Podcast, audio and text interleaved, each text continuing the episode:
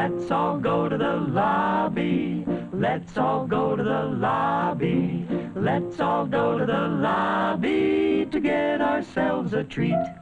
Hola a todos, bienvenidos a un nuevo capítulo de Cine hasta el fin del mundo.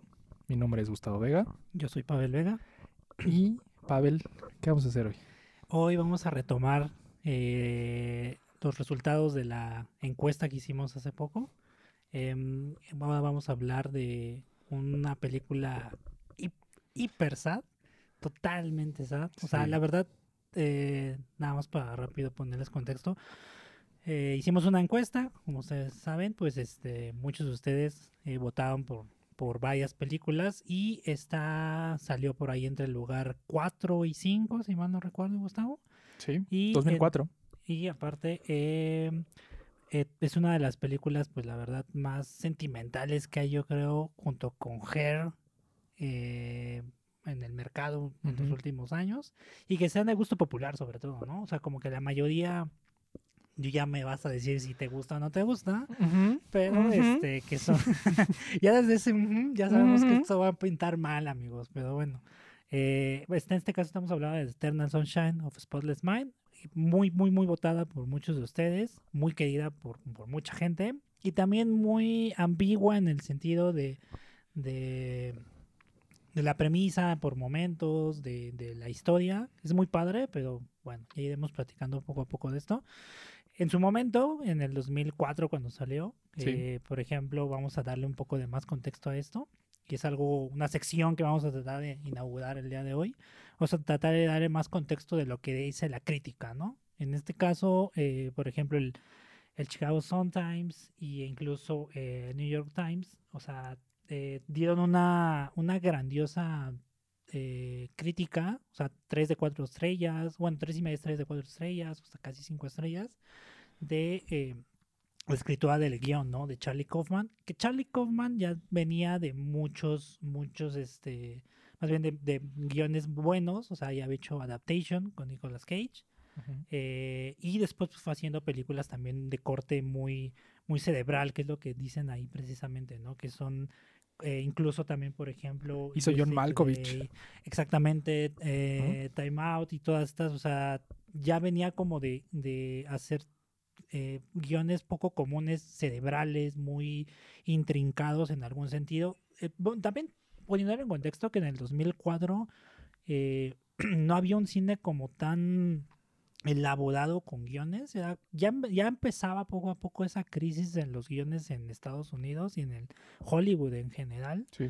de crear guiones buenos, ¿no? De hecho ganó un, un, un guion precisamente, digo, perdón, un guion, un, un Oscar por, por guion original Sí.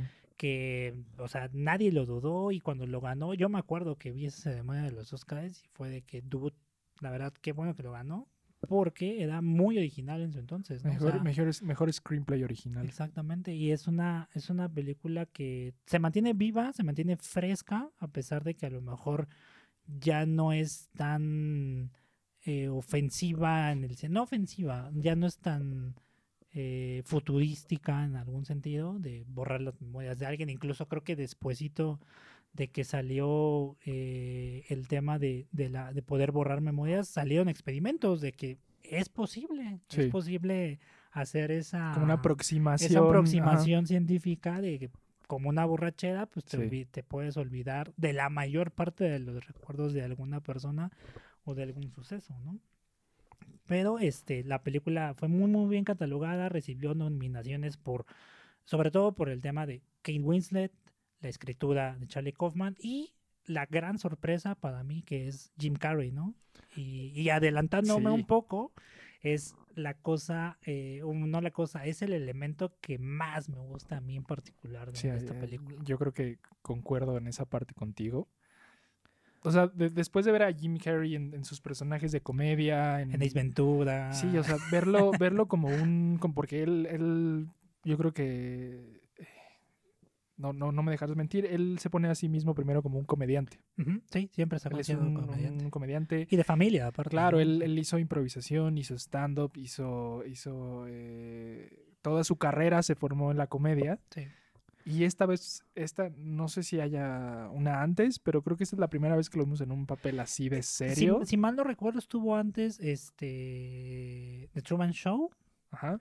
que eh, también, o sea, lo llevó a un tema sí irónico, pero también a, a pegarle al drama, ¿no? Como que en ese momento Jim Carrey estaba de... Le pegó el momento Robbie Williams. sí. Bueno, yo le llamo el momento Robbie Williams, que es cuando empezó a combinar el drama con la... Bueno, también la comedia con el drama, ¿no? sí. y, y, y le funcionó bastante bien, ¿no? Eh, En algún momento, alguna vez, yo creo que alguien ahí afuera que, que ha estudiado actuación o algo, pues va a decir que obviamente hacer reír es lo más complicado del mundo, ¿no? Es lo más, más, más complicado del mundo. O sea, llegar a la emoción de, de tristeza o del drama es relativamente como que lo que les enseñan todo el momento, ¿no? Pero hacer reír es un, un gran problema. Bueno, no un problema, pero es Sí, hacer, hacer reír es, es lo más, eh, es, muy, es muy complicado, ¿no? Los, lo- a una amiga actriz de teatro, ya, Yadira, estás por ahí, la Sí. conoces, este, Hola, alguna vez me comentó que, que es muy complicado hacer reír, ¿no? Entonces, hacer esa transición también es muy complicado porque te, te encasillas, ¿no? Te encasillas muy, muy fuertemente a que, ah, pues eres el chistoso, eres Ace Ventura, eres la máscara. Y dar ese turnaround a, a, a Truman Show, a Man of the Moon también había sacado más o menos en esos años. Y de repente, ¡pum! Eternal Sunshine, que es un personaje diametralmente opuesto a todo lo que había estado haciendo, ¿no? Sí, y no lo hacen nada mal. O sea, ¿No? yo creo que sí es mi actuación favorita esta, esta de Jim Carrey en, en esta película. Sí. Y además creo que es buen momento para tocar, o sea, la, la, la magnitud del casting que hicieron para, para esta película. Sí, obviamente con, O sea- con, con- con- con la lejanía del tiempo, o sea, salió Mark Ruffalo. ¿no? Mark Ruffalo, tienes a Elijah Wood, Kate Winslet, Kate Winslet, Jim Carrey, el señor Kirsten que es el de Kirsten Dunst. Kirsten Dunst, claro. O sea, Kirsten Dunst y este... Eh, ¿Sabes dónde sale ese señor? Sale en, en, la, en Batman Inicia. eh, Tom Wilkinson. Tom. Wilkinson, sí. Sí que es eh, actor de... O sea, como que todo el mundo ha visto a Tom Wilkinson, pero no Pero se nadie que sabe Tom quién Wilkinson, es. Sí, exacto. Es, Sí, sí, sí. es este, el, el mafioso en, Sí, Batman sí, Inicia. Sí, sí, sí. Entonces, sí, o sea, es un cast, pero de, de 10, la verdad. Sí. Y, y las, de hecho, las actuaciones eh, tenues, pero muy bien ubicadas de Ruffalo, de Dons, de Elijah Wood y todos ellos. O sea, hacen muy buen contrapeso, como que sostienen bien la historia, que significa King Winslet y Jim Carrey, pues ahora sí que en este drama de, de las memorias, ¿no? Sí. A ver, pensamientos o, o comentarios en general. Eh, ¿A ti te gustó esta película? Sí, a mí, a mí sí me gustó. ¿Es la, la segunda vez que la ves? ¿La tercera vez que la ves? ¿Cuántas veces la, habías- la La- habías visto antes? la he visto cuatro veces. Esta fue la cuarta. Esta es la cuarta vez, pero mira, a ver, yo creo que la mayoría, una, una, una amiga me comentaba, una amiga me comentaba de no te hagas esto, pero que subí una historia de Instagram, ¿no? De. Ah, estoy viendo este- Sí, Sunshine", sí. ¿no? Y, y la amiga me dijo, no, no te hagas eso, ¿no? Porque era viernes, creo, Sí, al sí, sí. sábado a la medianoche. Y, de que Y seguimos en viendo- encierro. eh, seguimos en encierro, ¿no? Entonces, fue de que, dude, güey, pues estás encerrado viendo esta película que habla mucho de la memoria, la nostalgia, el amor, etcétera. Pues es como que ahorita no es muy buena película que ver, ¿no? Pero bueno, eh, es la cuarta vez que la veo. La primera vez que la vi, la vi cuando más o menos recién salió. Eh, me gustó mucho. La segunda vez que la vi, la vi con, con mi mamá, porque se la recomendaron mucho y Sí. entonces como que me presionó de vamos a verla. Y la vieron. Y la tercera, este, la vi con una expareja. Ok. Entonces como que Mala se idea. había como que de, ay, güey, ¿no? Afortunadamente, pues esta cuarta vez la ves con una, con una, con ojos nuevos, o sea, más, más bien de forma mucho más objetiva. Sí. Entonces traté de no jalarme con el sentimiento, porque lo que siento que la, la película te provoca son muchos sentimientos, ¿no? Eh, Porque obviamente eh, la identificas con algo que te ha pasado. sí, sí, ¿No? sí, sí. esa Pones tu propia experiencia personal sí, sí, es- En, en, en- oye, te reflejas en, en lo que está pasando ahí. Sí, sí, sí, o sea, tienes, o sea, ¿cuántas personas? Yo creo que eso es lo, lo más padre de toda la premisa de la película, de cuántas veces no has querido olvidarte de alguien, ¿no? O borrarte de la memoria a X persona o X situación, ¿no? O X situaciones, ¿no? Y eh, al final, digo, adelantándome otra vez un poco, pues te da cuenta de que eso es lo que te forma y como que regresamos a ese círculo casi vicioso de que cometemos los mismos errores a veces, aunque queramos no hacerlo, ¿no? Y eh, en, en sí, o sea, a mí sí me gusta mucho, pero sí ya le encontré un par de detallitos, o sea, como que todas esas veces la romanticé mucho. Sí, la verdad es lo muy, muy buena, es muy, muy buena, pero sí tiene esos detalles, esas cosas que dices, ah, bueno, está, está muy padre. O sea, es muy llegadora, como te llega tanto, Sí, de repente como que te nublas, ¿no? Cuando una película, yo creo que pasa mucho eso con cualquier producto, ya sea cinematográfico, artístico, musical, etcétera. Este eh, te nublas un poco, ¿no? De, de, de separarte y decir, ah, no, sí está muy, está muy, muy chingón, pero este de- de, pues falla esto, o no me hace coherencia esto. Ya conforme la vas viendo y la vas viendo y la vas viendo, tres veces pues la vi, digámoslo, como con los ojos nuevos, ¿no? Yo creo que fácil tenía más de cuatro años sin ver la película, sí. que tampoco es muchísimo, pero digamos lo que ya cambió mi perspectiva de hace cuatro años y ya ni te digo más de 16 años que salió la película y la vi la por primera vez, era un adolescente, ¿no? Entonces, esa onda medio emo, así de, ay, no. Sí, de, ima- de, de romantizar la idea de Sí, una, sí. o sea, de seguir como en una relación de, de ese tipo, ¿no? Tan, tan destructiva. Sí, sí, sí. Yo, yo la verdad, eh, creo que es, es de esas películas que, que se puede sacar muy fácil de contexto. Es decir, puedes este, escoger, no sé, una interacción entre Jim Carrey y Kate Winslet, escoger una frase de esa interacción y la sacas de contexto y, y es ahí cuando hace daño como a adolescentes impresionables. Creo, creo, creo que la, la- la peor parte de esta película es eso, es el daño que le puede hacer a, a adolescentes impresionables. Lo digo de experiencia propia, o sea, yo la única vez que la vi, O sea, Es la segunda vez que la veo. la única vez que la vi fue en la prepa.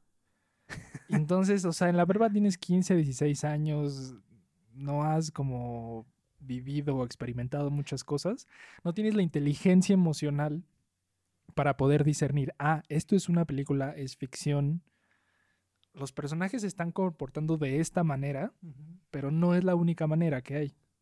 No Sí, puedes ver sí, sí, eso a esa edad. A esa edad dices, chin, sí es cierto. O sea, todo lo que dicen es cierto y en cuanto vea una promoción voy a ir a borrarme el recuerdo de alguien más. Sí, sí, sí, Eso hace mucho daño. Sí, o sea, hay esa parte como medio neurótica, como de la negación y todo eso.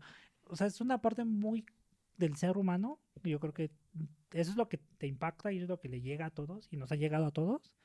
Ya cuando la ves con más tiempo y a lo mejor ya con más madurez, dices de que no, pues es que las memorias son lo que nos forman, Sí, son los que nos exacto. hacen como persona.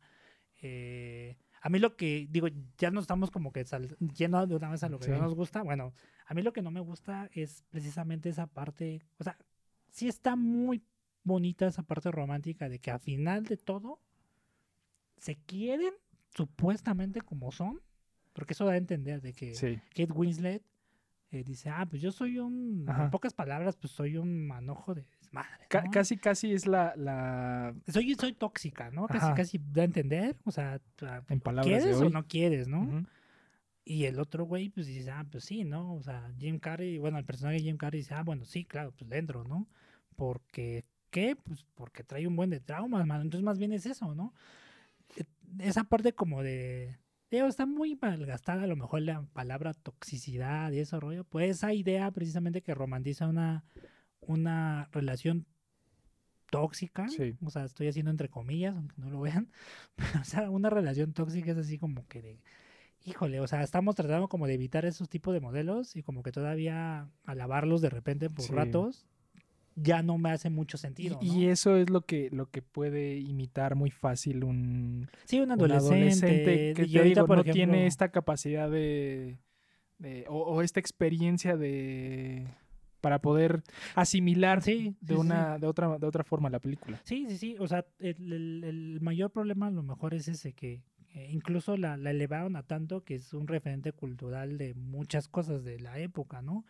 Eh, yo creo que mucha, muchos precisamente adolescentes o jóvenes que la vieron, joven- adultos jóvenes incluso de la época, pues fue de que, ah, sí, pues bueno, entonces aunque sea tóxico, pues alguien va a querer estar conmigo, ¿no?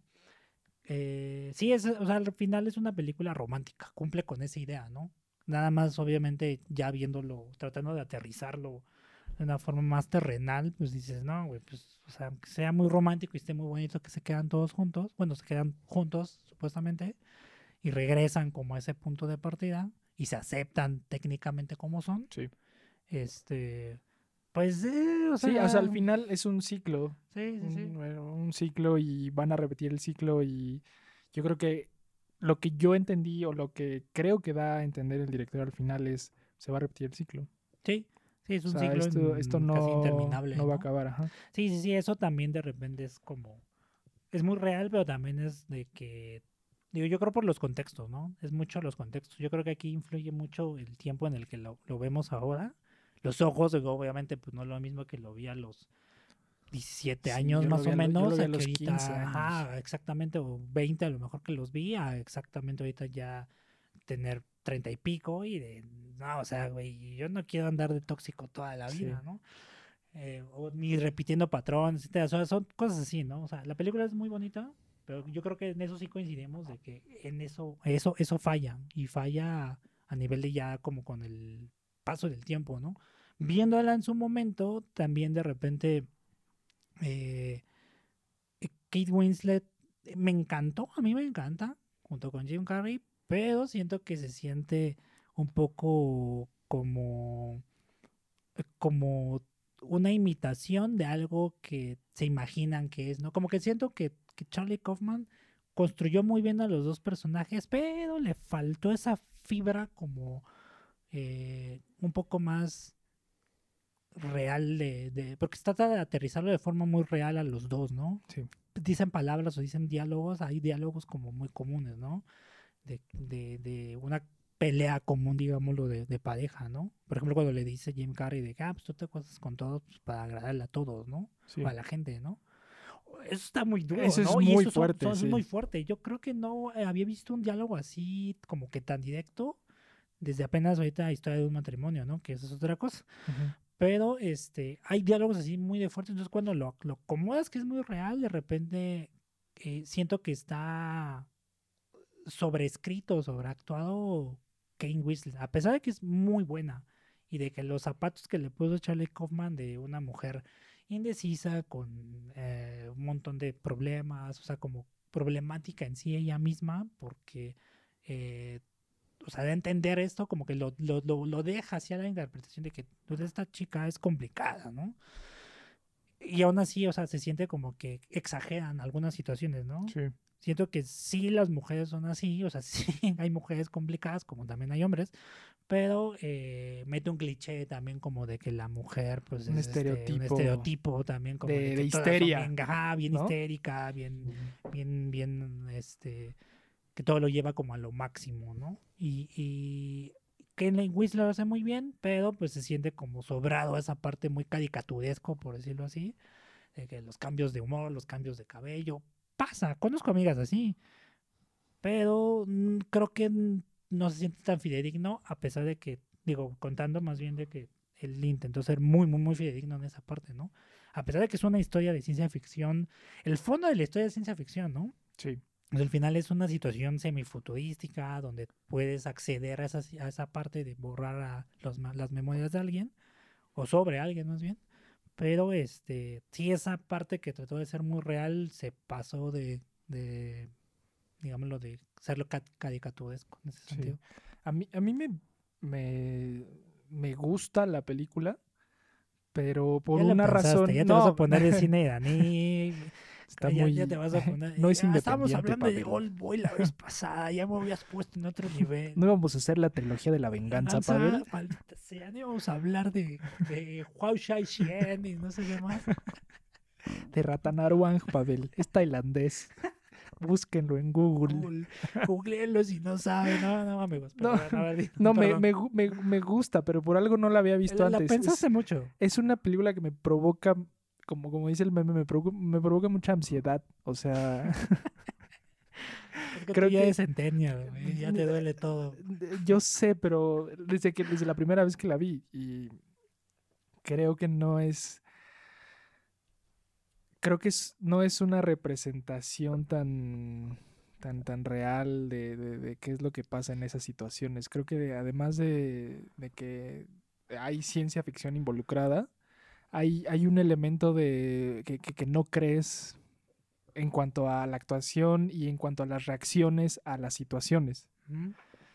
Eh, no, no me gusta mucho. Lo que sí me gusta mucho fue la manera en la que contaron la película. Sí, o sea, es muy novedosa. Porque, deja tú, pu- pudiste haber contado esta película en una estructura lineal. Se conocen, tienen su relación, eh, se pelean, se borran, al final se encuentran. O sea, ahí, ahí ya llegaría ¿No? a ser una película romántica general. ¿no? Ajá, o sea, se- pudiste haberla contado así, pero lo que, lo que en serio me gustó de esta película es la estructura, que comienza en el final, Y luego llegan a la parte en la que, en la noche en la que están borrando los recuerdos, y a través de esa noche te van dando los flashbacks y los flashbacks van contando la historia. Eso yo creo que es una, sí, es, un gran acierto, gran acierto, del sí. director. Sí, sí, sí. Bueno, de Kaufman y, y Gondry, ¿no? Que Gondry, hay que mencionarlo, Michelle Gondry venía de, de hacer videos. O sea, Michelle Gondry aparte... Y- Michelle, Gon- Michelle Gondry pues un punto y aparte de, toda esa, de todo este tema, porque hizo una muy buena película que es esta. Este, después siento yo que intentó replicar como el mo- como tú bien decías, intentó replicar el modelo de ah, me salió muy bien meterme en la psicodelia Sí. y a la mente y esto, A los intentó de hacerlo con, con Gael García Bernal en otras películas. La siguiente fue con la con Ajá, Gael, después otra con, con la chica de, de este ah, antes se me olvidó. Esta película francesa quedó eh, Amélie- no, ¿sí es Amélie? Sí, ¿no? eh, Amélie, la, la actriz Amélie, Sí, sí, sí.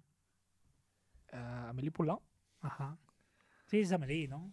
Es esta Audrey, Audrey Tautou. No, Ajá, no, no, no, no, no. Ah. Sí, sí, sí. Ah, sí, Audrey Tautou, sí. Sí, sí, sí, otra película con él, pero como que replicó ese modelo, ¿no? Pero venía de una ca- carrera de hacer videos para Bjork, para los White Stripes. Stripes, de los Chemical Brothers, que, o sea, eh, Daft Punk, el video que todo el mundo Around the World. Around the World, o sea, sí, claro. y que precisamente es esa parte de repetición, ¿no? Sí. Y de jugar como con, con, con, con las repeticiones, con los visuales, Hizo- con esa hizo- parte, lo hizo muy bien. Yo aquí. creo que el, uno de los videos de, de esa época más novedosos fue The Hardest eh, Bottom Bottom to Bottom Bottom, de sí, los White. Stripes. él viene de hacer una carrera. De hecho, él es como que junto con varios eh, directores de esa época, eh, el estandarte de una época de, de videos de los noventas o Sí. principios de los 2000 que eran artísticos, diferentes, innovadores y demás, ¿no? Entonces el hecho de que ganara el Oscar y hacer una película que triunfara a nivel comercial y de crítica, pues lo hace de, lo hizo muy interesante, mucho más interesante de lo que ya de por sí era con sus videos, ¿no? Sí. Yo. eh, eh, eh, es francés. O sea, Michel Gondry es francés. Entonces se nota ahí cierta sensibilidad europea a la hora sí. de. También otra cosa que me gustó mucho eh, a la hora de, de armar la película, la edición, eh, además de que es el- la manera en la que grabaron fue una manera de grabación muy convencional, digamos. No hay como muchos efectos especiales, No. no hay mucha... No hay una tecnología involucrada más allá de las cámaras Sí, sí, sí. y Cortes el, el edición, audio, ¿no? sí. Todo, yo creo que la película, toda la película se logró en la edición. Y la edición también, cabe recalcar que eh, no la hizo al... La mayoría de la producción, eh, aunque es una producción americana, estadounidense, Sí, sí. con casting estadounidense, tiene equipo de producción europeo. Y la editora fue islandesa. Que Mm. cuando habías visto tú una editora islandesa en, no, no, no, eso, ¿cuándo en Hollywood? en, sí. en una película de este tamaño, ¿no? Con, con actores como Jim Carrey, Kate Winslet, que ya son, son Sí. hombres grandes. Sí, sí, sí. Las escenas y las secuencias de del borrado, los recuerdos, Sí, te hacen sí, sentir sí. como en un sueño. Sí, sí, eso, sí, sí, eso, te- hay, que darle mucho mérito. es- claustrofóbico, no sabes qué está pasando, te mueves. Eh, la iluminación tiene una- un gran papel muy importante. Sí, entonces eso me que gusta mucho. Sa- ¿Sabes qué se siente más que como un sueño? Como. Creo que tiene esa obsesión Charlie Kaufman, eh, Bing John Malkovich, Addiction, Sí. etcétera. O sea, de padecer que te estás metiendo al cerebro de alguien. O, el- o sea, se siente de esa forma, ¿no? Que Sí. vas de forma, de forma no ordenada, desestructurada, mezclando cosas, eh, con déjà vu. Y, a- y aunque se- se, se- de lejos se vea como una estructura con caos y, y cosas que no tienen mucho, mucho sentido, sentido. sí. realmente sí está muy ordenada la película. Sí, sí, sí. Tiene, tiene una estructura muy, muy, muy ordenada y muy, muy clara. Sí. Que si pones atención y eh, sabes qué es lo que está pasando tanto visual como, como en la historia, puedes seguirla sin ningún problema. Sí, sí, sí. O sea, realmente creo que la historia no es tan compleja como de repente la que han retratado. Sí. O, o siento que ya no se siente tan compleja porque pues si ya viste a Nolan, ya te gustó Nolan, ya le entendiste a Tarantino, ya le entendiste a dos o tres directores que jugaban con esa idea del tiempo no lineal o la estructura no ordenada o no lineal, pues ya no te cuesta tanto trabajo, ¿no?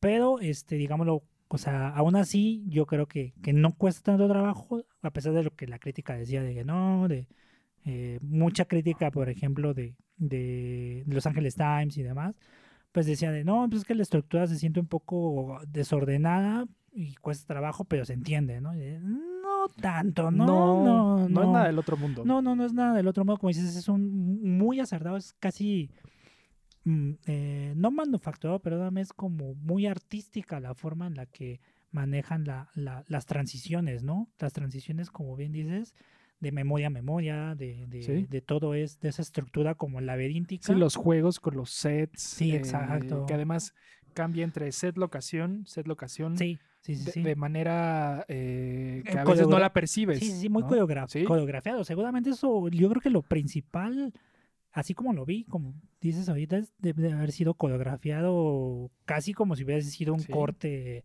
completo, ¿no? De que, bueno, y vas a pasar, y vas a hacer, y vas a voltear, y vas a... ta, ta, ta. Y- O sea, sí fue muy, muy handcrafted. Sí, y Disculpe, aun- no me sé la, ahorita la traducción. Qué mamón, ¿Qué es, qué es eso, Pavel? ¿Qué es eso, no? Este, eso- eso no es- artesanal, eso muy artesanal no es esa español, parte. Pavel. No, ¿Qué te pasa? Perdóname. Tú eras del pueblo, Pavel. Bueno, ya te No, estás haciendo yo, yo de ahí, ahí hay un dato que leí que cuando me puse a investigar sobre la película Mm. eh, me di cuenta.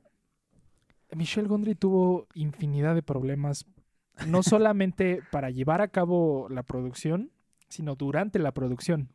Mm. Despidió a un, a un crew por, por, por no. Porque el, eh, la, la escena en la que están en la casa, en la playa y quieren. y como que el agua empieza a entrar y todo esto. Sí.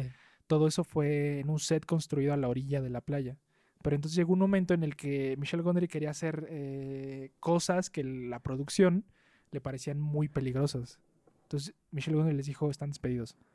Los despidió, pero en Estados Unidos toda producción está sindicalizada. Ah, sí. no. Escritores, este, todos, el boom, audio, extras, todos tienen sindicato. Al otro día llega el director del sindicato y regaña al director enfrente de todo el crew de producción. Ah. O sea, imagínate, se puso eh, a pelear con eso. La directora, la directora islandesa, que no voy a decir su nombre, no voy a decir su apellido, pero se llama Valdis. Valdis, eh, la editora también en una entrevista mencionó que muchas veces tuvo conflictos con el director, porque además de que no tenían la misma visión, eh, casi, casi... Michelle Gondry llegó un punto en el que no podía o no tenía una visión clara de qué es lo que quería hacer y todo le echaba la culpa a la editora. Entonces, Qué se, hueva, se ¿no? nota así, o sea, sí, sí. pon tú, ok, eres francés. Ese ya es tu primer y, y defecto. Eso, y, eso, y eso da un punto a por qué ya no ha hecho películas en Estados Unidos, ¿eh? Sí, Buen punto. todo, todo esto llevó a que O no recuerdo ahorita otra, si alguien por ahí me sí corrige se después. ve como una gran producción, pero a diferencia de, por ejemplo, lo que decíamos de Tarantino, Sí, sí, sí. que Tarantino es un director que tiene ideas muy claras y que cuando llega al set ya sabe qué hacer. Y tiene un una producción que lo respalda porque saben que es un gran director y confían en él. Pero entonces llegas a este tipo de, de- de directores que tal vez tengan muy buenas ideas, pero número uno, no saben cómo comunicarlas. Y número dos, eh, creen que pueden flotar por el espacio porque son directores sí, sí, sí. y más un director francés. Es que ese es mucho el problema con y es un genio, directores. Ese es ¿no? mucho el problema con directores europeos, ¿no? Y de otros lados, sobre todo europeos, ¿no? Yo creo que.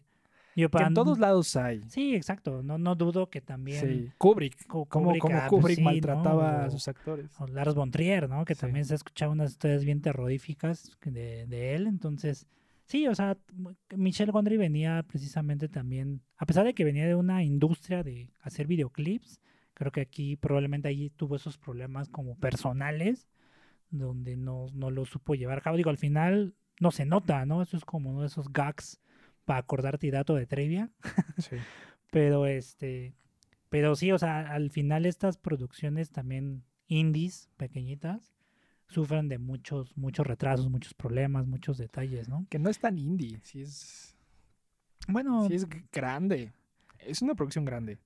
yo la veo indie de todas formas, ¿no? ¿Sí? sí, sí. Yo, sí. yo creo que no, no. Esta película, queridos radio escuchas, podcast escuchas, ¿Vos que escuchas? Querida gente que está escuchando este podcast, esta película no tiene el sello independiente de Gustavo Vega. el sello de calidad de El sello Gustavo. de calidad independiente. Bueno, en este caso también Old Boy no, no se siente tan indie, ¿no? Yo digo que Old Boy es más indie que Eternal Sunshine of the Spotless Mind. Puede ser, pero pues, creo que más bien tú lo estás viendo por el tema de los nombres, ¿no? No, pero además yo creo que... eh, Kate Winslet todavía era más o menos indie, ya la conocían por, por, por Titanic, No, pero, pero, pues, no Titanic era ya... O sea, la elevó a... Sí, a otro, a otra, a otro nivel, otro nivel. pero y Jim Carrey venía como ya entrando en los 2000 ya venía para abajo, hombre, ¿no? Ahorita tuvo su segundo aire, pero después de como 10 o 15 años que no había hecho nada relevante y de repente todo el mundo lo ve por Sonic. Es y bien, es, bien- es raro. Jim Carrey. Sí, es un personaje He visto, raro. he visto algunas entrevistas recientes con él. Eh, se dedica a pintar. Sí, sí, sí. Y pinta bastante bien. Sí, pinta y tiene estas ideas. eh, lo vi en este programa de Jerry Seinfeld. Comedias in Cars Getting Coffee. Ok. Súper raro y tiene su estudio y vive en Los Ángeles, casi casi como recluido. Sí, sí, sí.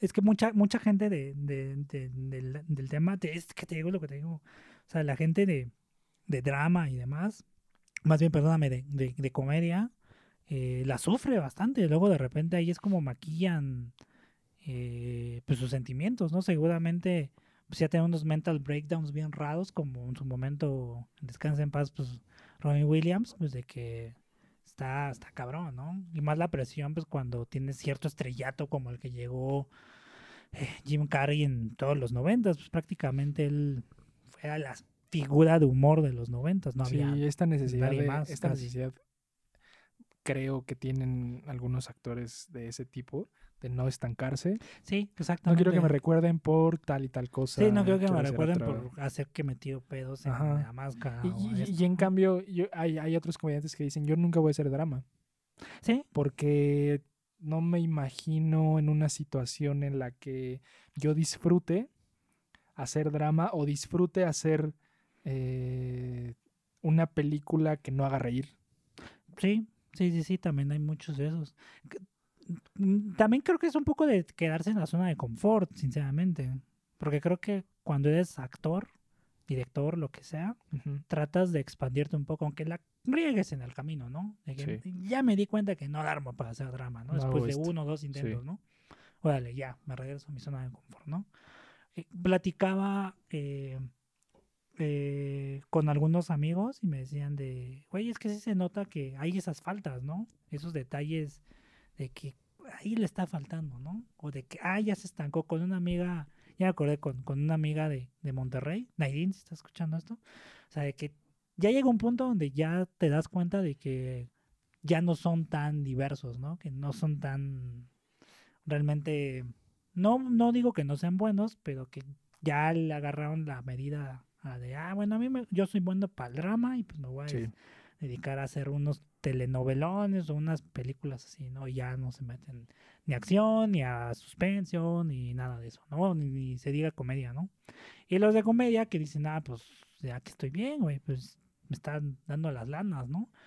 A mí se me hace muy habla, por ejemplo, que Sandler, Adam Sandler tiene algunos experimentos muy buenos, como Amo a Adam 40 Sandler. mil bien gachos, ¿no? Sí. O sea, pero digo, regresando a la idea, Jim Carrey, pues eh, se le agradece mucho el esfuerzo de salir de, de- de su molde en esta película. Y a mí se me hizo muy raro que no lo nominaran esa vez al Oscar. Pero yo Solo creo que nominaron mucho, a Kate Winslet solamente a Kane Winslet. por que- mejor actriz. Sí, y, y a Kane Winslet le llovieron críticas muy, muy buenas, precisamente por esa, esa, esa, esa idea de cambiarse como de piel Sí. constantemente por el mismo, la misma cambio, digámoslo, de peinado, de, de- Sí, yo creo que de con, de corte de cabello y de color de cabello, ¿no? en el 2004, justo con, con ella, se empieza a dar este, no- no, tal vez no fenómeno, pero empiezan a surgir muchos personajes como, como el de Kate Winslet que lo describen como la Manic Pixie Dream Girl. Ah, cabrón, ¿qué es eso? La ma- Habla- o sea- háblanos en español, Gustavo. No en sí, realmente no hay una traducción al español de esto, pero una Manic Pixie Dream Girl es una Ramona Flowers. Mm, ¿Sabes cómo? ok, ok, sí, Esta, sí, sí. esta- este estereotipo de mujer que es independiente, pero que al mismo tiempo es muy problemática y tiene, tiene una histeria y tiene una necesidad como de ser auténtica y original con Y ciertas... de llamar la atención. Sí, con ¿no? ciertos, con ciertos rasgos de su, tanto de su aspecto como de su personalidad. Ella, eh, como tal, yo creo que es de las primeras en el cine de los 2000 que pone un personaje en una producción de este nivel ahí. Y ya después empiezan a salir más, como te digo, Ramona Flowers, etcétera. Y es Incluso lo está Ruby, ¿no? Creo que también Ajá. de Ruby, de Ruby Sparks. Sí, la y- película. y, y es la que es lo que lo que también llama a los adolescentes y los jala como decir, yo quiero una novia así bien depresiva, bien este que se pinte el pelo todos los días y, de cabello que de me- color y diferente. que me destruya, pero que nos Sí, amemos mm, para siempre. Y- y- y mira, tiene mucha correlación porque ahorita cumple 10 años Scott Pilgrim. Scott Pilgrim Sí, está ¿Versus the cumpliendo World? 10 años, Scott. que debemos de hablarla de, después. Me encanta esa película. A mí no me gusta tanto. ¿No te gusta tanto? A mí No, me o sea, yo me- sigo me insistiendo. Mira, antes de que regresemos al tema principal, porque luego. Y si les hacemos ca- caso, pues que escuchas, tratamos de ya no desviarnos demasiado del tema principal. A mí no me gusta No, tanto. es mi podcast. Es mi podcast. Cállense. madre. Tengan su podcast. si no les gusta, pues no, no es cierto. Váyanse. Váyanse. No, no es cierto, no le hagan caso a Gustavo. Háganme hagan caso a mí que soy la voz del pueblo, hombre. No, en esta vez Es no más, escuchen a la cotorriza de una vez. Esto no es para ustedes. No, no. Pero a mí no me gusta tanto porque siento que ya lo llevan al extremo, ¿no? Ajá. Sí, o sea, ya ese es como que Ramona Flowers es el extremo de lo que es lo que tú dices, La como una chica cambiante. Dream Girl, ajá. Y, y- y esto se siente un poco la versión más para abajo, más, más aterrizada dentro de lo que cabe. Digo, ya, ya puse mi idea de que a mí no me gusta que se siente muy forzado por ratos eh, que a Kate Winslet digan, y ahora vas a ser bien chida, y ahora vas a ser bien mala onda, y esto. Son cambios naturales, digo, y al final por algo le llovieron muy buenas críticas a Kate Winslet, de que, o sea, a pesar de lo caricaturesco de esto, pues lo hizo bastante bien, ¿no? O sea, y se siente pues, que te cala, ¿no? Y, y las chicas pues se identificaban mucho con eso, etcétera, ¿no? Entonces, eh, se siente bien esa parte. Yo creo que el- en su momento yo alguna vez me quejaba de que, ay, ¿por qué no lo nominaban a más cosas y no sé qué? Pero no, creo que más bien lo, lo ganó donde debía que ganar, que era un guion diferente, Sí. un guion eh, este, más atrevido precisamente a explorar la memoria de otra forma, a presentar personajes pues diferentes, ya no tan heroicos, ya no ser una comedia romántica común, porque al final, aunque tenga ese background de ciencia ficción, de drama, de pues me duele, lloro, etcétera, es una comedia, es una comedia romántica. Yo lo, yo la veo así, ahorita la vi con esos ojos de que no es un dramón, nosotros nos la hemos comprado con que es un dramón y nos llega y nos cala porque es una situación universal, pero es una comedia romántica al final, ¿no? Mira, voy a... Esto lo hicimos el, el capítulo de...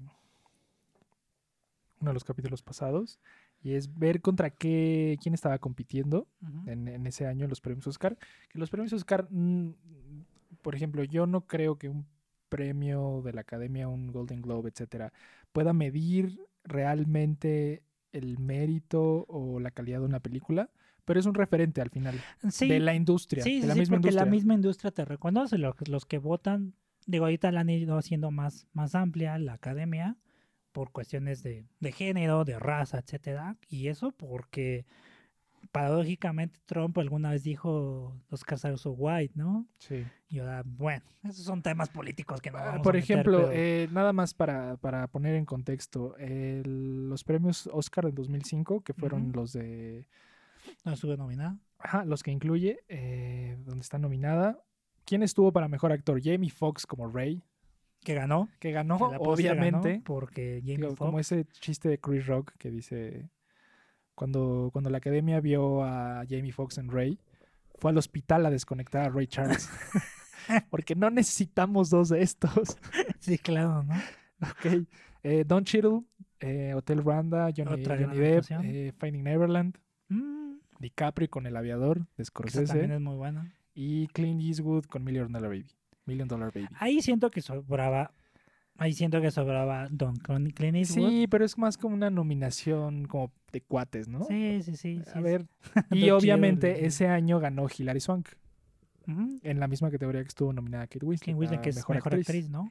Y en, el, en la categoría que ganó, que fue mejor guion original, estuvo también El Aviador, estuvo Hotel Rwanda.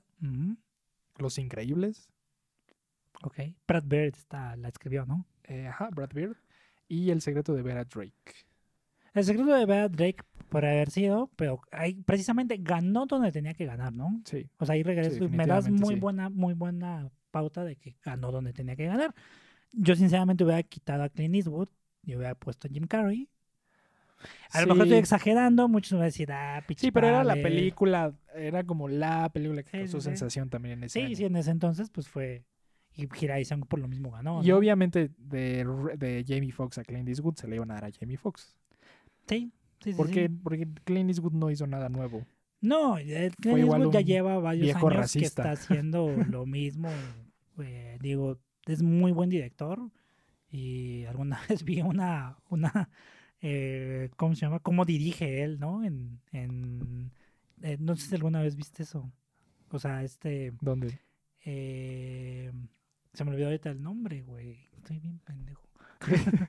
¿Cuál? Este, es Tom Hanks hace una imitación de él en el programa este de Inglaterra, que siempre citamos. Ah, claro, Graham Norton. Graham Norton, Ajá, de que sí, cómo sí. dirige él, ¿no? Ah, sí, que, que, que hace nada más una toma o algo así, ¿no? Go ahead. Sí. eh". O sea, así de que, que- de que te sale de la nada. O sea, al final creo que es muy buen director, ha hecho muy buenas películas. A mí mi favorita él es eh, Letters from Hiroshima. Ajá. Entonces, este, De, de Clint Eastwood, sí, sí, sí. como director. Sí, sí, sí. El Gran Torino también me gusta mucho. ¿Te gusta Gran Torino? Sí, a mí sí me mí, a gusta. mí- a mí no tanto. Yo creo que yo creo que diría que mi favorita de Clint Eastwood, eh, no sé, es que tiene como 2.300 películas, Tiene ¿no? 400 películas. No sé, Unforgiven me gusta mucho, Mm, es muy buena. pero es así como de las de sus clásicas de, Sí, sí, sí. de los noventas. ¿no? También hasta creo que me gustaría mucho, por ejemplo, eh, creo que él dirigió El Francotirador, ¿no? El franco- la de la de Bradley Cooper, Sí, eh, American Sniper. sí, American Sí. Sniper. Sí, él la dirigió, ¿no? Esa es de las más nuevas que está bien hecha, ¿no? A pesar de que es medio patriotero y todo, ¿no? Pero bueno, Sí, el asunto está que americano, America, americano, eh, white American, America, y que tiene su su, su membresía de la literal, o sea, la- de la asociación de rifles. de- Clint, Clint Eastwood sale a la calle y se posan águilas sobre él. el más Alza, americano lo más alza los brazos y se posan cuatro águilas sobre él. Y empiezan a salir fuegos artificiales. águilas, águilas de Sí. blancas, ¿no? Águilas calvas, Ajá, ¿no? Así. Y suena, y suena, suena, este, ¿cómo se llama? Suena el Star Spangled Banner de Jimi Hendrix. Guau, guau, guau, guau, guau. En Woodstock. Así No, americano pero es sí, exacto. Eastwood. Sí, bueno, es que en ese entonces también aparte la academia pues no era tan inclusiva en muchas cosas, ¿no? De hecho fue un milagro que ganara, o sea, Jamie a pesar de que lo que tenía que ganar Jimmy Fox en su momento y Charlie Kaufman con esta con este muy buen guion, este, o sea, fue un milagro, ¿no? O sea, fue así como de que bueno, un reconocimiento, porque por lo regular siento yo que las películas indies, así estoy haciendo entre comillas, Sí. o no tan indies o diferentes son las que llegan a ganar este tipo de, de, de categorías, ¿no? Que es como el premio de consolación, ¿no? Porque aunque tengan muy buenas actuaciones, pues por lo regular se lo lleva como que quien traiga el hype. Digo, muchas teorías que llevamos aquí de que quién se gana realmente un Oscar, si es el hype, si es la actuación, si es como que ya medio arreglado por Harvey Weinstein en su momento. Sí. Oye, sea, ¿no? necesito un Oscar para mi estudio. Sí, ¿Cómo o sea, ves? Este, ya, ya te puso mucha no, obviamente sí, la academia no está libre de culpa en eso. Sí, exacto. Pero este, ahí, digo, fue algo muy, muy bueno que ganara Charlie Kaufman. Aunque, pues, por, ej- por ejemplo, podrían haber eh, nominado para más cosas a, a la película, ¿no? Pero pre- precisamente dirección de arte, a lo mejor, edición. Edición. Mira, déjame ver quién está en, En edición. en edición. No sé si lo hubiera metido a mejor película, eso sí. Ahorita ya me dijiste El Aviador, Hotel Ruanda. Este... En mejor montaje no está. No está ni siquiera mencionada la película. Sí, mira, por ejemplo, ahí podría haber ganado. O sea, hay muchos méritos técnicos que, que podía haber estado, ¿no? Sí, mejor sonido Mejor tampoco está, mejor sí. dirección artística no está, mejor fotografía. Bueno, que la fotografía en realidad no tiene mucho de No, ahí sí se siente como. una- ahí sí se siente lo indie, por ejemplo, ¿no? Sí, leí que eh, también eh, en, en esa parte Gondry fue un, una pesadilla para el equipo de producción. O sea, así como me lo cuentas, eh, o sea, trabajar con Gondry es un fucking pain in the ass. Sí, güey. sí, sí, sí. Y dicen que, ok, hasta este momento en Hollywood, eh, hasta este año, 2020, se sigue haciendo la distinción entre film y video. Film es cuando todavía eh, Con película. filman con literal con, un, con película física. Eh, video es cuando todo es digital ya. Entonces hasta el 2004 esta película se grabó en film. Pero entonces eh, estas cámaras en el 2004 pues siguen siendo pesadas, no son nada como las de ahorita, tienen lentes muy, muy incómodos, etc. dicen que lo que le pidió al equipo de producción fue literal eh, que no usaran dollies, que usaran sillas de ruedas. Y con lo que quería, eh, que lo que quería lograr con, con la silla de ruedas era que la cámara tuviera como un ángulo contrapicado, pero además que se sintiera como El movimiento. movimiento. Ajá. Pesadilla número uno para el equipo de producción. Número dos, Sí, porque se te cae y son Ajá. millones, ¿no? no, sí, pero además, o sea, dices, aquí tengo un dolly. El dolly es un dolly, literalmente el movimiento se llama dolly para esto, es literal como un... Dolly, ¿qué es? Nada más para. Ok, para, eh, para ejemplificar, un dolly es un sistema eh, de soporte para una cámara con ruedas. Ok. Entonces tú cuando quieres hacer un movimiento de un punto A a un punto B, dices que haces un dolly. ¿Por qué? Porque mueves la cámara de un punto A a un punto B con este sistema. Entonces te da un movimiento estabilizado o semi-estabilizado que es fácil para la producción de operar. Apúntenle para que, a los que quieran. Clase de cine. Ahorita el señor C ya El me está C. escuchando. Estás bien estúpido, no aprendiste nada. bueno, pero El no, no- corazón no, una quisieron utilizar la- un dolly y quisieron hacerlo más rústico, ¿no? Sí, lo- lo- el- la, direc- la- la dirección literal de, de Gondry fue quiero usar una silla de ruedas. Pero además lo que hicieron fue también para estas secuencias en las que te sientes como muy claustrofóbico en espacios muy, muy cerrados, fue poner eh, a dos operadores de cámara, espalda con espalda, y así grabar eh, dos cámaras al mismo tiempo en un ángulo, digamos, 360. O Para sea, que... hacer- ajá, no, no, la gente no me ve, pero hace esto. pues, ajá, ¿no? O sea, un sí. un operador espalda con espalda. Mm. Digo, está Para cool logra- eso, para que en pero edición- ¿para qué, no? para que en edición pudieran lograr este efecto. Ya ves cuando en algunas eh, secuencias de sueño, Sí, que eh, como que se, se, se extrapola, ¿no? Ajá, que es una entonces calle sin, tienes, sin fin, ¿no? tienes, tienes un encuadre y la cámara se mueve muy rápido hacia otro encuadre. Es ahí donde logran una transición, pero para lograr esa transición, además de hacer este movimiento rápido de un punto A a un punto B, eh, no sé por qué grabaron con dos cámaras en- así al mismo tiempo. Eh, Yo no soy Pero te erudito, digo, pero no son me como- tiene lógica. Son, son ¿no? como excentricidades de, de- de este director que enojó mucho a la producción también. Sí, digo, al final esas excentricidades son las que te hacen que resaltes, ¿no? Sí. Yo creo que por eso sus videos son tan buenos, supongo.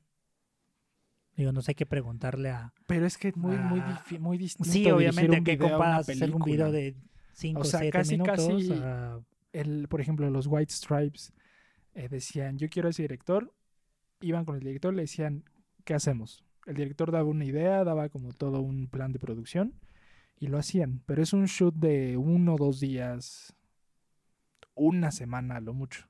sí. Aquí es algo mucho, muy distinto y yo creo que ahí fue cuando perdió un poquito la cabeza, ¿no? Sí, no, y, y a mí en particular, o sea, tam- siempre me ha gustado Michelle Gondry por sus videos. La película cuando vi que Michelle Gondry la, iba- la, la había dirigido, fue como de que, dudo, decía, huevo, ¿no? Pues si ha hecho videos bien chingones, Sí. pues, a huevo que una película la va a hacer tres veces mejor, ¿no? Y bueno, no me decepcionó, pero este, pero sí, o sea, ahí está co- como lo dices, y reiterando la idea, o sea, era un maldito fastidio ese, ese hombre, ¿no? Digo, eso me da una idea de por qué ya no lo he visto en alguna película Sí, y grande después en de Estados eso, Unidos, ¿eh? Mm, eh, o sea, ha trabajado, ha seguido trabajando, pero realmente no ha hecho, ha hecho más cortos que, que películas. Desde Eternal Sunshine of the Spotless Mind hizo seis películas. Una de ellas fue, ah, una de ellas fue Big Kind Rewind con Mm. Jack Black. Está Mm. muy, está muy, Eso no lo he visto. está muy chistosa. Hizo The Green Hornet, Ah, esa sí, esa sí la vi Pobrecito. y yo creo que... el no, avispón verde sí, con, estuvo con Seth Rogen, ¿no? con Seth Rogen. No. Que todos le hacían burla a Seth Rogen, pobrecillo. La oportunidad de ser superhéroe de cómic y lo pueden hacer Green Hornet. Y no es un Ryan Reynolds que se pueda recuperar como con Deadpool. Sí, sí, sí, no, ¿No? aquí está en chino, ¿no? O sea, más bien, creo que el- la vara se la puso muy alta él solito, ¿no? Porque creo que él la produjo, No, no, ¿no? no, produjo, no vivió su propio, no pudo vivir después de su propio hype. Exactamente. Y, No sobrevivió a su propio hype. bueno, ahorita con buenos vecinos y eso, está, se ha comportado decentemente, ¿no? O sea, siento que lo Ah, hecho perdón, bien, ¿no? pensé que hablábamos de, de Michelle Gondry. Ah, yo pensé que decías de... No, No, no, no, yo hablo de Michelle Gondry. de Michelle Gon- Gondry, no. Michelle Gondry No, es de Rogen, perdón, no. no, Seth Rogen, Seth Rogen es increíble. Yo vería. No, Michelle Gondry sí, no sé, no, no. o sea, como que ya su- se quedó. su propio hype. Sí, ya no pudo sobrevivir a su propio hype. Seth Digo, Rogen, que- si estás escuchando esto, te amo. I love you, Seth Rogen. No, no, no más que a Jonah Sí, Hill, pero creo que más bien Charlie mucho. Kaufman es el único que sí se ha mantenido más o menos haciendo buenos guiones, trataba de Sí. eh, estabilizarse y eso. Más bien, creo que más bien de aquí fue un, un punto de partida para muchos de, de los actores, ¿no? Que ese entonces venía de un buen momento, Vírgenes Suicidas. Este, creo que ya estaba metida en la en el tema de, de la trilogía de Spider-Man. Entonces como que ya venía- Mark Ruffalo, Ajá, ya venía Mark Ruffalo Wood ya había hecho, obviamente, El Señor de los Anillos, ¿no? Sí, ya estaba en el, en el Señor de los Anillos. Creo que la primera o la segunda ya lo había, ya hasta eso ya se había quedado. Sí. Primera y 2001, segunda. 2000. Sí, sí, sí, sí, primera y segunda. Y eh, bueno, eh, por ejemplo, Tom Wilkinson, pues ya era un actor de ya de muchas tablas en la, en la, en la industria, pero digámoslo, apareció aquí. Yo creo que más bien donde mucho lo ubican es precisamente por Batman. Por Batman. Por Batman. o Y, sea, y eso como que se te olvida su cara un sí, poquito, se te ¿no? olvida. O sea, más bien, ¿te acuerdas de su cara? Este güey lo conozco, pero no te ¿De acuerdas dónde su nombre. será? ¿no? ¿De dónde será? Sí, exacto. Sí. Pero sí, o sea, es un punto de partida o de como de, de convergencia para muchos de ellos, ¿no? Digo, Jim Carrey, pues creo que después de eso ya no pudo mantener bien el ritmo. Creo que después de eso sacó 13 fantasmas o algo así.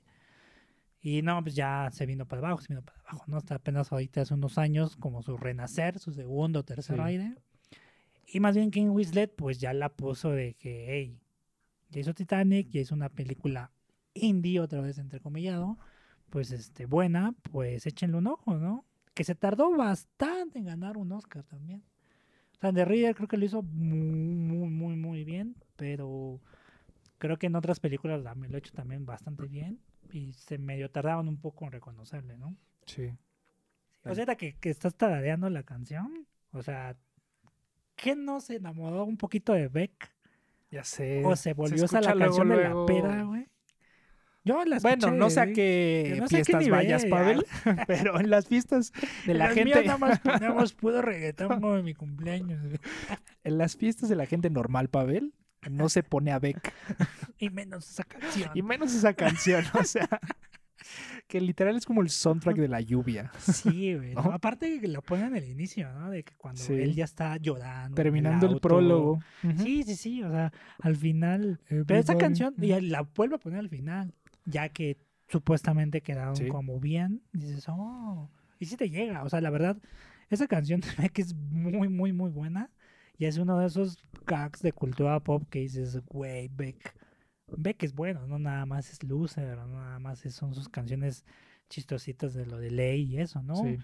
que también en ese momento, pues Beck, digo, nada más para terminar el quote, pues venía ya de un exitazo desde Loser, todo lo de Ley, Sí. Midnight Vultures, y ya cuando llegan con ese disco, con esa canción, puta, pues ya usaba Prada, ya usaba trajes. Sí, ya en es, ya es este como ícono ya es indie ícono, hipster. es indie hipster. Y, yo creo que también ahí es el, eh, en cuanto a la relación Beck y cine, se consagró también Sí. en Scott Pilgrim. Sí, que va de la mano con lo que hablábamos de las Manic Pixie Dream Girls. Sí, sí, ¿no? sí, ándale. Que también muchos, mucha, mucha gente de mi generación conoció a Beck por esa película. Sí. Sí, Y y dijeron, yo, yo- wow, ¿quién? Wow, Ramona. Ramona. Sí, exacto, justo. ¿no? Es que sí, o sea, al final, eh, Beck creo que, que es alguien que todos tenemos en la cultura pop, por loser al menos, Sí. ya si le empiezas a buscar. Pero esa es, podría yo decir que la segunda o la tercera canción por la que todo el mundo lo conoce, ¿eh? Así de este rollo generacional entre Centennial, Millennial y Gen X. Sí. De, "When everybody's gonna Sí. something". Hace años no le escuchaba esa canción. Ay, yo me, yo me- o sea, me aventé todos los créditos. Yo nunca me aventé todos los créditos a veces. Pero solo por la- escuchar nada la más canción. llego ya a las 2 de la mañana, güey, Sí. entrado. me estaba echando una chelita bien a gusto. Y Sí. estaba así de que, "Eh, güey. Toda me volví, la volví a escuchar antes de dormirme, güey. Me, me gustó picarme. Qué clavado güey, eres, así, Pavel. güey, güey, pues es que Ya. soy bastante sad de repente. Ahorita porque ya me escuchan diciendo pendejadas. Pues era, era el chico más sad del Sí. mundo antes. Terminando esto, vas a poner a escuchar el Disintegration de The Cure. Por favor, el Sí, pornografía. No, pero eh, ya, ya quiero hablar de Scott Pilgrim. Ver Ya, esta y- película solo me dio ganas de ver Scott Pilgrim otra vez. más- Y la acabo de ver hace unos meses. No, vamos a hacerlo. Y, y mira, vi esa película en la prepa, la vi, la he visto como total unas cinco veces, cada vez le encuentro algo nuevo Sí. y se me hace, se me hace increíble. Va- vamos a hacer algo. Vamos. Mira, ya tenemos comprometido, ya para ir cerrando el capítulo de hoy. Sí, La próxima semana nos toca eh, Taxi Driver, sí. clásico indiscutible. La, De una vez me, dilo, me- me- güey. no, no, no, No la no, soportas. no, no, no, no, no tengo, no, me encanta. Ah, ok, ok. oh, ya que- tu prejuicio de, ¿ahora qué? Ahora, ¿qué va, chicos? ¿Qué va a decir? No, me encanta. Eh, Ok, ok. Bueno, tenemos comprometido Taxi Driver para continuar con la lista.